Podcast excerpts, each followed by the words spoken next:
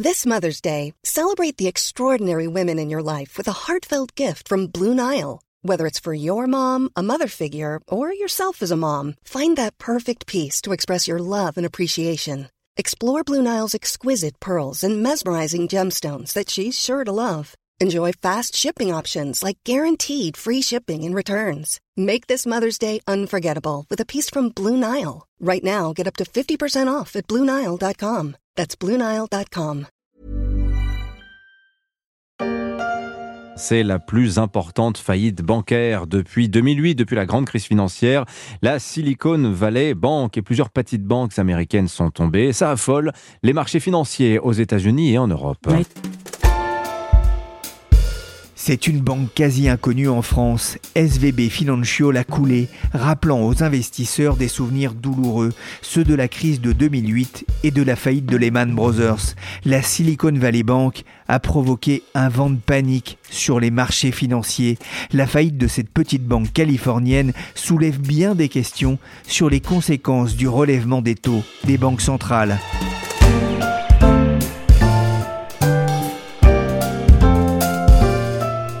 Suis Pierrick Fay, vous écoutez La Story, le podcast d'actualité de la rédaction des Échos, un podcast disponible sur Apple Podcast, Castbox, Google Podcast, Deezer ou encore Spotify. Abonnez-vous pour ne manquer aucun épisode. This weekend, clients of Silicon Valley Bank are scrambling and imploring the federal government to step in to help recover uninsured deposits over $250,000. It's the largest bank failure since the financial crisis of 2008.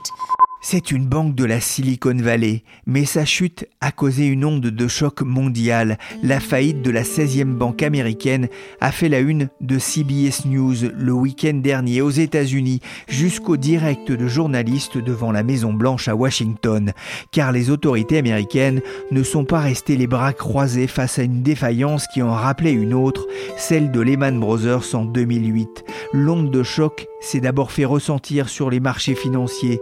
Jeudi soir, les quatre plus grandes banques américaines avaient perdu 52 milliards de capitalisation en bourse en une seule journée.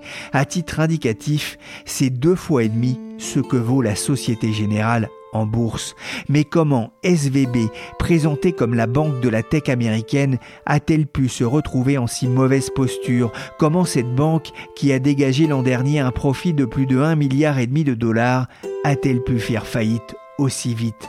Bonjour Édouard Lederer. Bonjour Pierre Fay. Vous êtes chef de service adjoint du service Banque Finance des Échos. Alors d'abord, qui est SVB Financial? Alors SVB, c'est les initiales de Silicon Valley Bank. Alors une fois qu'on a dit ça, comme son nom l'indique, on parle de la Silicon Valley.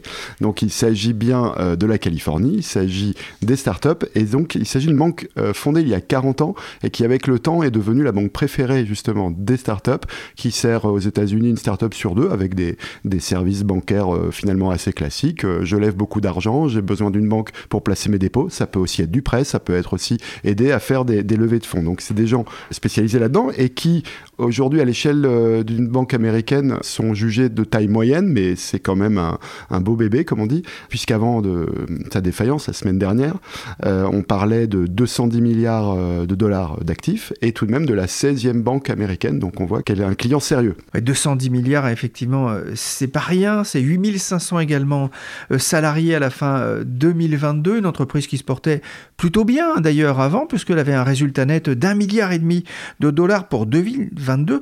Forcément, on se pose la question, pourquoi cette banque a-t-elle fait faillite? Que s'est-il passé? Alors vous avez deux minutes, Pierrick. Absolument. Un peu plus même. Très bien. Effectivement, le point de départ et qui est très curieux, c'est qu'on parle quelque part de la chute en deux jours euh, d'une banque en excellente santé, même si euh, ce, résultat d'un milliard cinq était en baisse et ça avait commencé à susciter des inquiétudes. Mais on parle quand même d'une banque euh, qui allait bien. Alors, qu'est-ce qui se passe dans, dans cet enchaînement? Si on reprend les étapes une par une, on remonte un peu le film après la pandémie, quand il y a, ça paraît loin maintenant, mais dans un moment de, de rebond économique fabuleux avant la, avant la crise en Ukraine, avant que l'inflation s'emballe et que les banques centrales remontent les taux. On est dans une, la fin peut-être d'une cette période un peu dorée pour les startups avec des méga levées de fonds, des perspectives qui repartent de l'avant. Et là, il se passe quelque chose de très simple, c'est que les, les entreprises, elles ont levé beaucoup d'argent et elles ont des dépôts. Du coup, elles n'investissent pas tout de suite. Elles le placent massivement sur un simple compte à vue, puisqu'elles n'avaient pas d'autres solutions d'investissement à l'époque, comme les taux étaient faibles. Donc la banque se retrouve tout d'un coup avec de très gros afflux de dépôts. Pas très longtemps plus tard, finalement, avec tout ce que je viens de dire, guerre en Ukraine, retournement de cycle sur les taux, on est dans un autre univers financier quelque part. Et les mêmes startups qui étaient euphoriques euh, peut-être en décembre ou en janvier, au mois de mars, euh, ça n'a plus rien à voir, mars 2022. Euh, et on est au contraire à devoir puiser dans ces réserves, ne serait-ce que pour payer les salaires, pour vivre. Et les, les, flux de dépôts commencent au contraire à s'inverser. Les retraits de dépôts de la part des clients, c'est pas nécessairement un problème. Ça devient un problème quand il y a un effet boule de neige et que ça devient massif. Mais ce qui se passe pour cette banque, c'est que comme on est dans une phase un peu moins positive pour ses principaux clients, les startups, bien, eh bien ces dépôts, et, euh, pour pouvoir les assurer, pour pouvoir rendre aux clients euh, leur argent, eh bien, elle doit elle-même céder des actifs pour pouvoir, euh, en échange, rendre à, ses clients leur, leur dépôt à vue.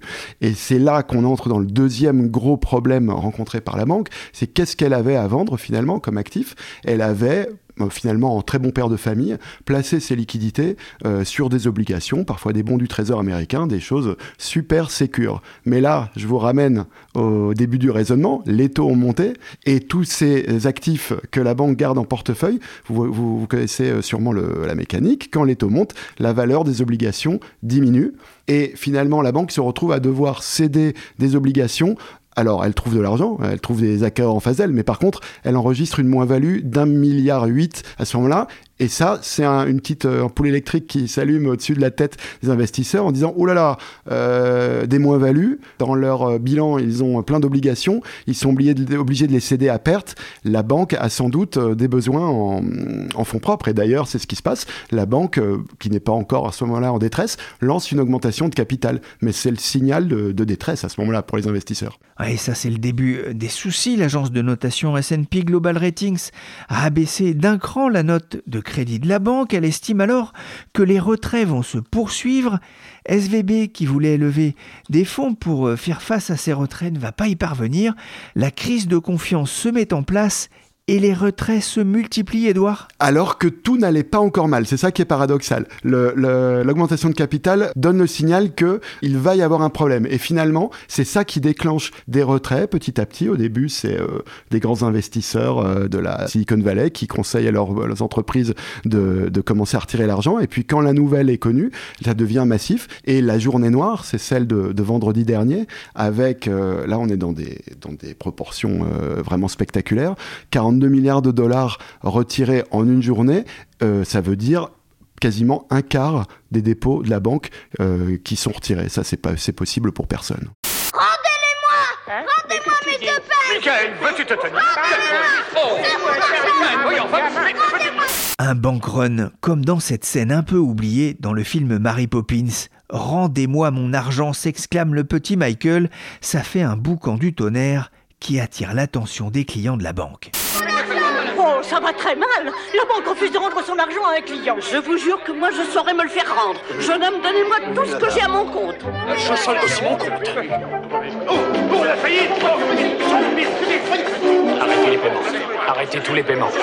Et ça se termine avec des gens qui se massent devant des portes de la banque. En quelques heures, SVB va faire face à 42 milliards de retraites de ses clients, réveillant hein, le spectre d'un bank run et ces images hein, de files d'attente devant les banques, Edouard. Tout à fait, vous vous souvenez peut-être du film de Frank Capra dans La vie est belle, euh, c'est exactement un, bank run euh, des années 30 où on voit euh, des gens euh, qui font la queue massivement devant le guichet, c'est la cohue et ils veulent retirer leur argent. Mais ce qui a changé depuis, peut-être je me trompe, mais, mais ça doit être sans doute le premier bank run de l'ère digitale. Et en fait, on n'a plus besoin de faire la queue et d'avoir une foule de gens angoissés dans l'agence bancaire comme chez Frank Capra. On a besoin simplement d'un ordinateur et le bank run peut aller de plus en plus vite aujourd'hui.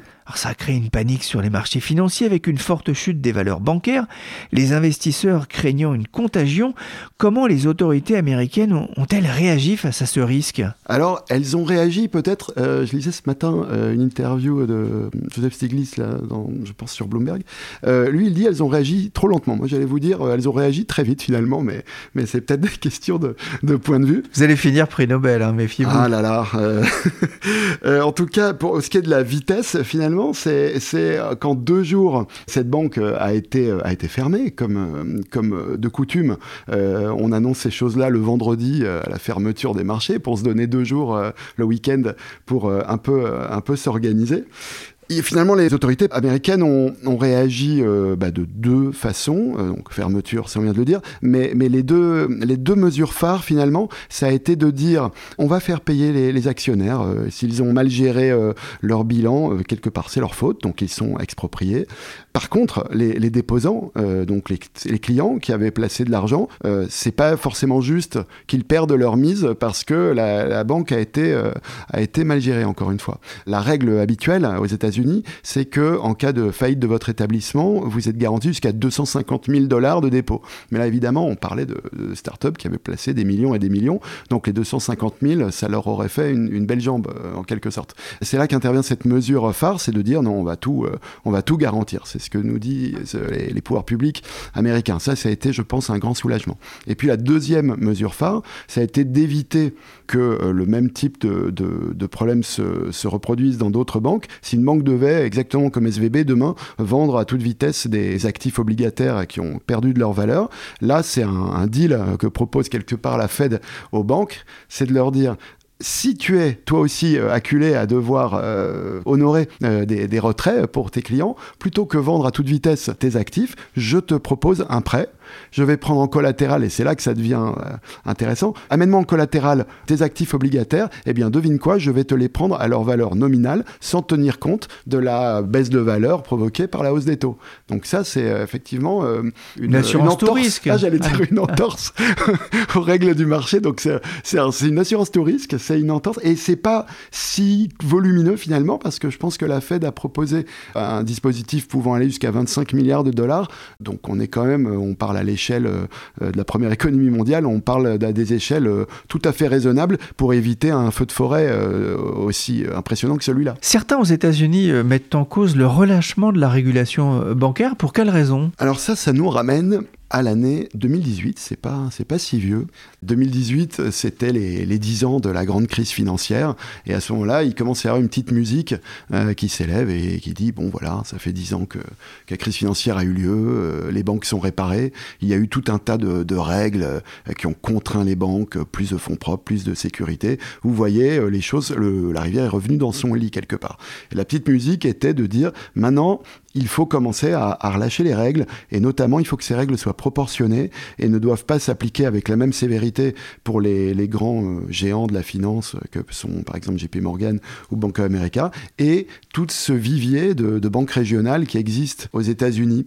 Et euh, finalement, c'est cette euh, petite musique qui a, eu gain de cause sous la, sous la présidence Trump, mais aussi avec, avec des, des voix démocrates, hein, quand ces règles ont été, ont été adoptées, qui a été finalement euh, de relever le seuil à partir duquel une banque est considérée euh, comme euh, systémique.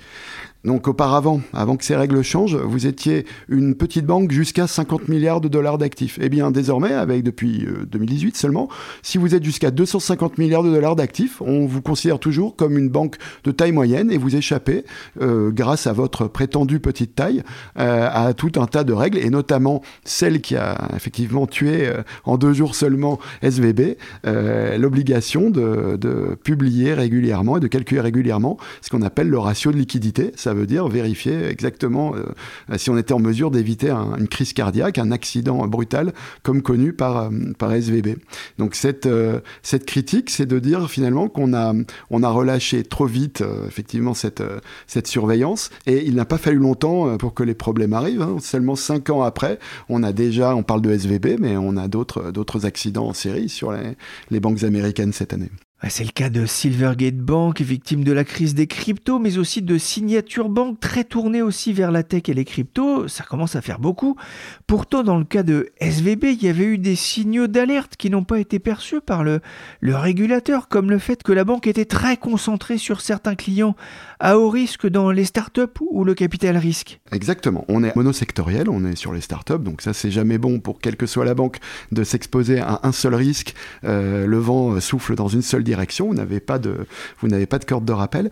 Et de même euh, sur les, le, financement de la banque, vous n'avez que des dépôts, vous n'avez pas, euh, je sais pas moi, des, des, sources de marché par exemple. Et même chose dans la manière dont vous placez vos actifs, vous avez tout mis au même endroit euh, sur des, des, obligations de long terme. Un manque de, de, diversification à tous les étages qui fait que quand le risque, il y a un alignement de, de, de planètes qui se fait, la tempête souffle dans un seul sens et vous êtes par terre en deux jours. La Banque centrale américaine a annoncé qu'elle allait effectuer une analyse approfondie, transparente et rapide des événements autour de SVB. Les résultats seront publiés le 1er mai. Le ministère américain de la Justice a lui ouvert une enquête sur la faillite de SVB. Elle va notamment s'intéresser aux récentes ventes d'actions effectuées par plusieurs dirigeants de la banque. Le PDG, Greg Baker, avait notamment vendu 3,6 millions de dollars d'actions de sa banque le 27 février un ordre programmé un mois plus tôt, conformément aux règles boursières de prévention des délits d'initiés, mais le moins que l'on puisse dire, c'est que ça fait des ordres.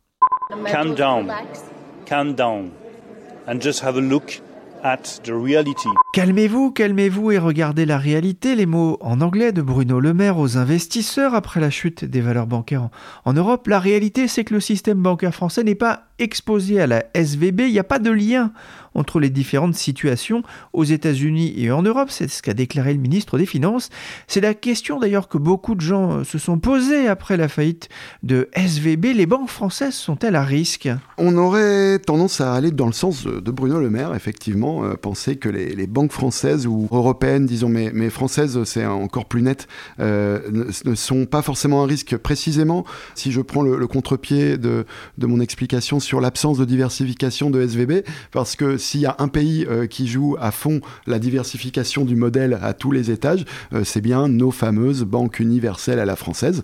Euh, elles sont diversifiées, encore une fois, par les clientèles, parce qu'on va du particulier à la grande entreprise, par les secteurs, par les métiers. On est euh, finalement dans le prêt immobilier jusqu'au service, au, fonds d'investissement par exemple. On est sur des modèles euh, équilibrés, euh, solides, surveillés par la BCE. On n'imagine pas en tout cas des erreurs aussi grossières dans la gestion euh, actif-passif que celle observée aux États-Unis. Après, il y a un proverbe, je ne sais pas s'il est très répandu, qui dit que la liquidité, elle s'évapore toujours au moment où on en a besoin. Euh, donc on n'en est jamais arrivé là dans les temps récents euh, sous nos latitudes.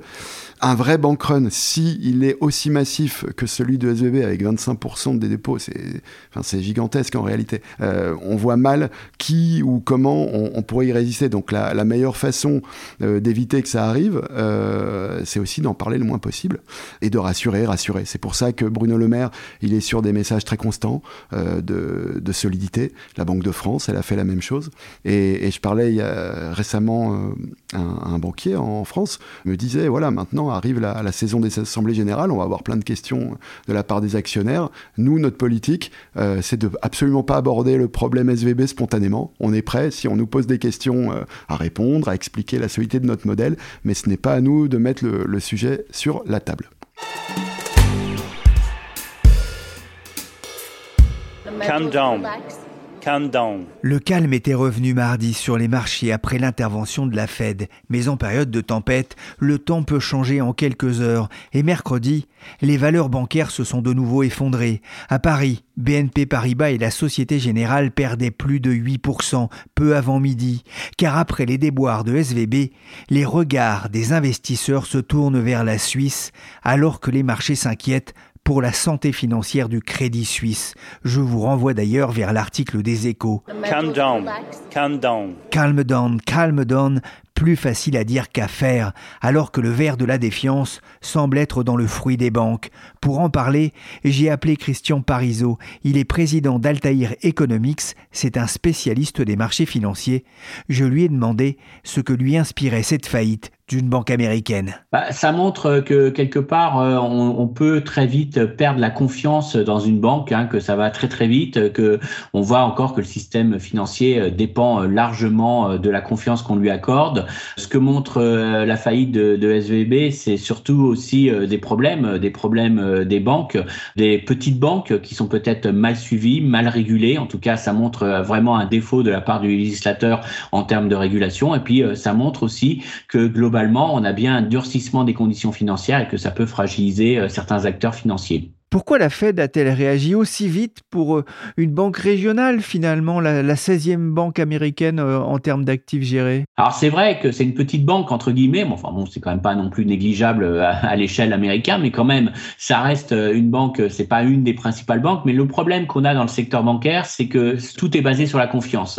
Et le vrai risque, est ce que voulait éviter la Banque centrale américaine, c'est ce qui s'était passé en 2008, c'est qu'à face à les difficultés d'une ou deux banques, hein, on ait un euh, vraiment un marché monétaire qui se fige complètement, et ça, ça a été euh, véritablement problématique. C'est pour ça que les marchés peuvent rebondir très vite, hein, parce que si on voit que la confiance n'est pas atteinte et que, donc il n'y a pas d'effet contagion, donc très vite on est rassuré, mais c'est un peu autoréalisateur cet aspect-là. Et donc euh, ce que la Banque centrale a voulu éviter déjà, c'est qu'il y ait un problème de liquidité, que les banques ne se fassent plus confiance, qu'elles ne se prêtent plus entre elles, et donc on ait de nouveau à quelque chose d'assez proche de 2008. Donc on a évité ça, et puis l'autre élément, alors ça ça dépend plus du Trésor et puis euh, de l'organisme de tutelle américain qui est la FDIC, c'est qu'on a voulu aussi préserver euh, les personnes qui avaient mis des dépôts euh, auprès de cette banque, parce que là, ça touchait très clairement des entreprises. Hein. Du jour au lendemain, ces entreprises faisaient face à un gel de leurs comptes courants, ne pouvaient plus payer leurs fournisseurs, et là, on était sur un risque véritablement de défaut en cascade. Alors, c'est toujours le même problème, hein. on a toujours le même problème, on veut pas ce qu'on appelle le moral hasard, on dit on va pas sauver des gens qui prennent trop de risques, on veut pas être là pour secourir euh, des banques en difficulté, mais on s'aperçoit que le jour où il y a un problème bancaire, eh ben on peut pas se permettre qu'une banque fasse faillite. En tout cas, on peut pas se permettre que les choses se fassent de manière désordonnée et que ça entraîne des effets de contagion. Donc euh, la réaction a été rapide, mais elle était obligée pour éviter qu'on ait un coût de main beaucoup plus élevé. On a appris avec Lehman qu'il faut pas mettre en faillite une, banque comme ça de manière euh, drastique. Il faut gérer ces mises en faillite. Oui, c'est vrai que tout de suite, hein, le spectre de la faillite de Lehman Brothers est, revenu sur le devant de la scène. Beaucoup s'inquiétaient des risques euh, d'une nouvelle crise financière, euh, à l'image de ce qui s'était produit en 2008, où tout avait commencé aussi par la faillite d'une petite financière américaine. C'est Jean-Marc Vittori qui le rappelle dans les échos, la New Century Financial. Ce risque de nouveau Lehman Brothers est aujourd'hui écarté? Alors, il est écarté euh, en, aspect euh, liquidité. Hein. Très clairement, aujourd'hui, euh, la Banque centrale américaine a appris depuis 2008. Elle sait qu'on ne peut pas laisser une défiance s'installer et donc d'où cette réaction très très rapide. Le vrai problème aujourd'hui qui se pose, hein, c'est très clairement pour la Banque centrale américaine de comment poursuivre la remontée de ses taux directeurs. Est-ce que véritablement ça ne devient pas dangereux? Est-ce que c'est un élément qui peut vraiment fragiliser le secteur financier américain? Donc déjà, ça pose un vrai problème de politique monétaire pour les prochains mois, pour les prochains En tout cas, il va falloir être beaucoup plus prudent. Ça, c'est quand même un élément euh, d'alerte. Et puis, euh, ça pose très clairement un problème de régulation, de manquement hein, de la part de la Banque centrale américaine. C'est vrai que, euh, alors, on parle beaucoup du fait qu'aux États-Unis, on a dérégulé, mais la Banque centrale américaine était d'accord. Hein. Monsieur Powell disait très clairement il y a encore quelques mois que c'était normal qu'on allège les pressions réglementaires sur les petites et moyennes banques, que c'était intenable d'exiger des tests de résistance, d'exiger des ratios de liquidité trop forts parce qu'elles n'étaient pas de taille à faire les calculs, à avoir euh, les moyens qu'avaient les grandes banques. Mais on s'aperçoit que finalement, une fragilité, hein, une fragilité même d'une petite banque peut avoir des répercussions en cascade. Donc ça remet quand même vraiment en cause euh, l'aspect régulation, régulation bancaire aux États-Unis. Et puis tout cet assouplissement qu'on avait observé ces derniers mois, euh, on va avoir un retour en arrière. Et déjà, la Banque centrale américaine a, dit qu'ils allaient faire un audit approfondi hein, de l'ensemble des, des, banques et des petites banques. On voit que là, il y a vraiment un manquement. Donc ça pose un double problème politique monétaire et un problème de régulation. Là, véritablement, la, Banque centrale américaine euh, est en partie responsable. Alors, naturellement, je ne veux pas euh, sous-estimer euh, le fait que SVB a, sûrement pris trop de risques, a mal géré ses risques, mais il y a quand même un vrai problème de défaillance de la Banque centrale américaine derrière cette crise. Dans quelques jours, euh, il va y avoir une réunion euh, de la Fed. Une décision est attendue sur les taux. La Fed se retrouve-t-elle aujourd'hui contrainte dans sa lutte contre l'inflation? Alors oui, très clairement. C'est-à-dire qu'elle va pas monter euh, aujourd'hui de 50 points de base comme l'a laissé supposer encore la semaine dernière Monsieur Powell euh, avec ce qui s'est passé. Parce qu'aujourd'hui, le marché, pour les marchés, très clairement, il y a l'idée que le resserrement de politique monétaire trop rapide est un élément qui va fragiliser les banques américaines. Donc derrière ça, aujourd'hui, il y a vraiment l'idée que euh, si la Fed continue à remonter de manière très drastique et de manière trop rapide ses taux directeurs, on va avoir un risque bancaire qui va augmenter et donc une sur réaction des marchés. Donc, il est fortement probable euh, aujourd'hui que euh, on va avoir une banque centrale américaine beaucoup plus prudente.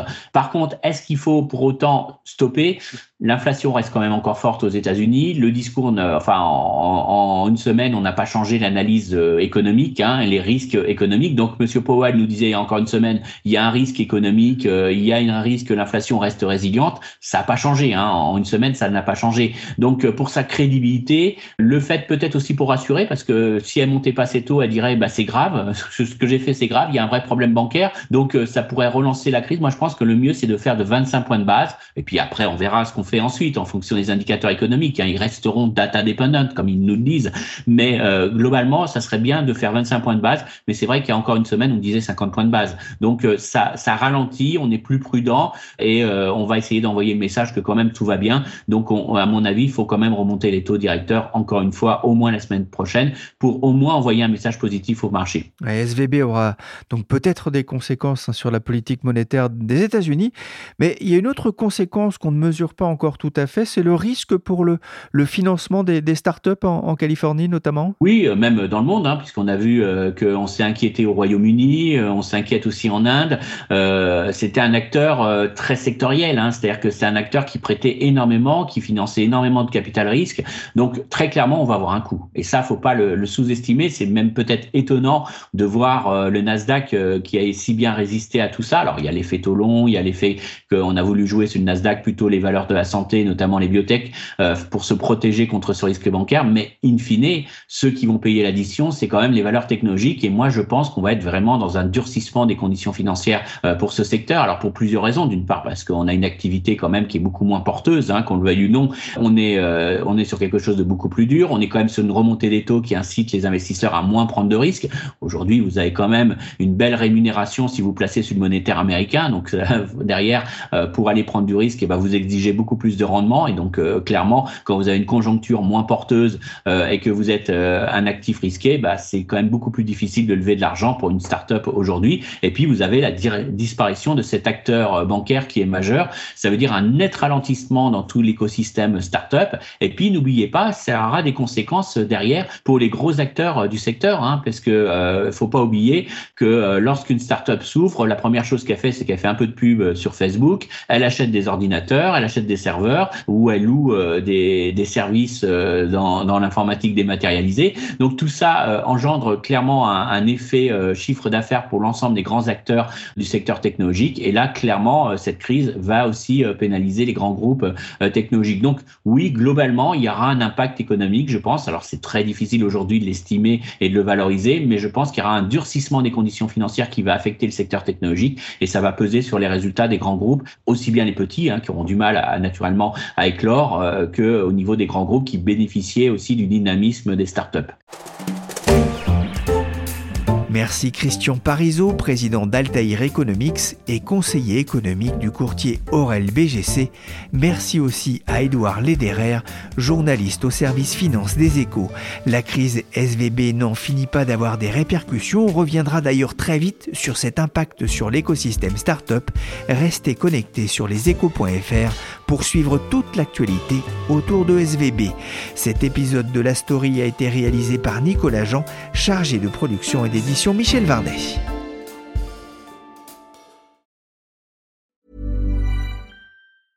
Small details are big surfaces. Tight corners are odd shapes. Flat, rounded, textured, or tall. Whatever your next project, there's a spray paint pattern that's just right. Because Rust new Custom Spray 5 and 1 gives you control with five different spray patterns.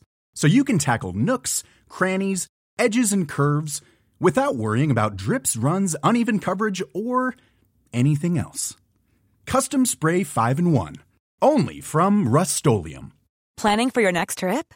Elevate your travel style with Quince. Quince has all the jet-setting essentials you'll want for your next getaway, like European linen, premium luggage options, buttery soft Italian leather bags, and so much more. And is all priced at 50 to 80% less than similar brands. Plus, Quince only works with factories that use safe and ethical manufacturing practices. Pack your bags with high-quality essentials you'll be wearing for vacations to come with Quince. Go to quince.com slash pack for free shipping and 365-day returns.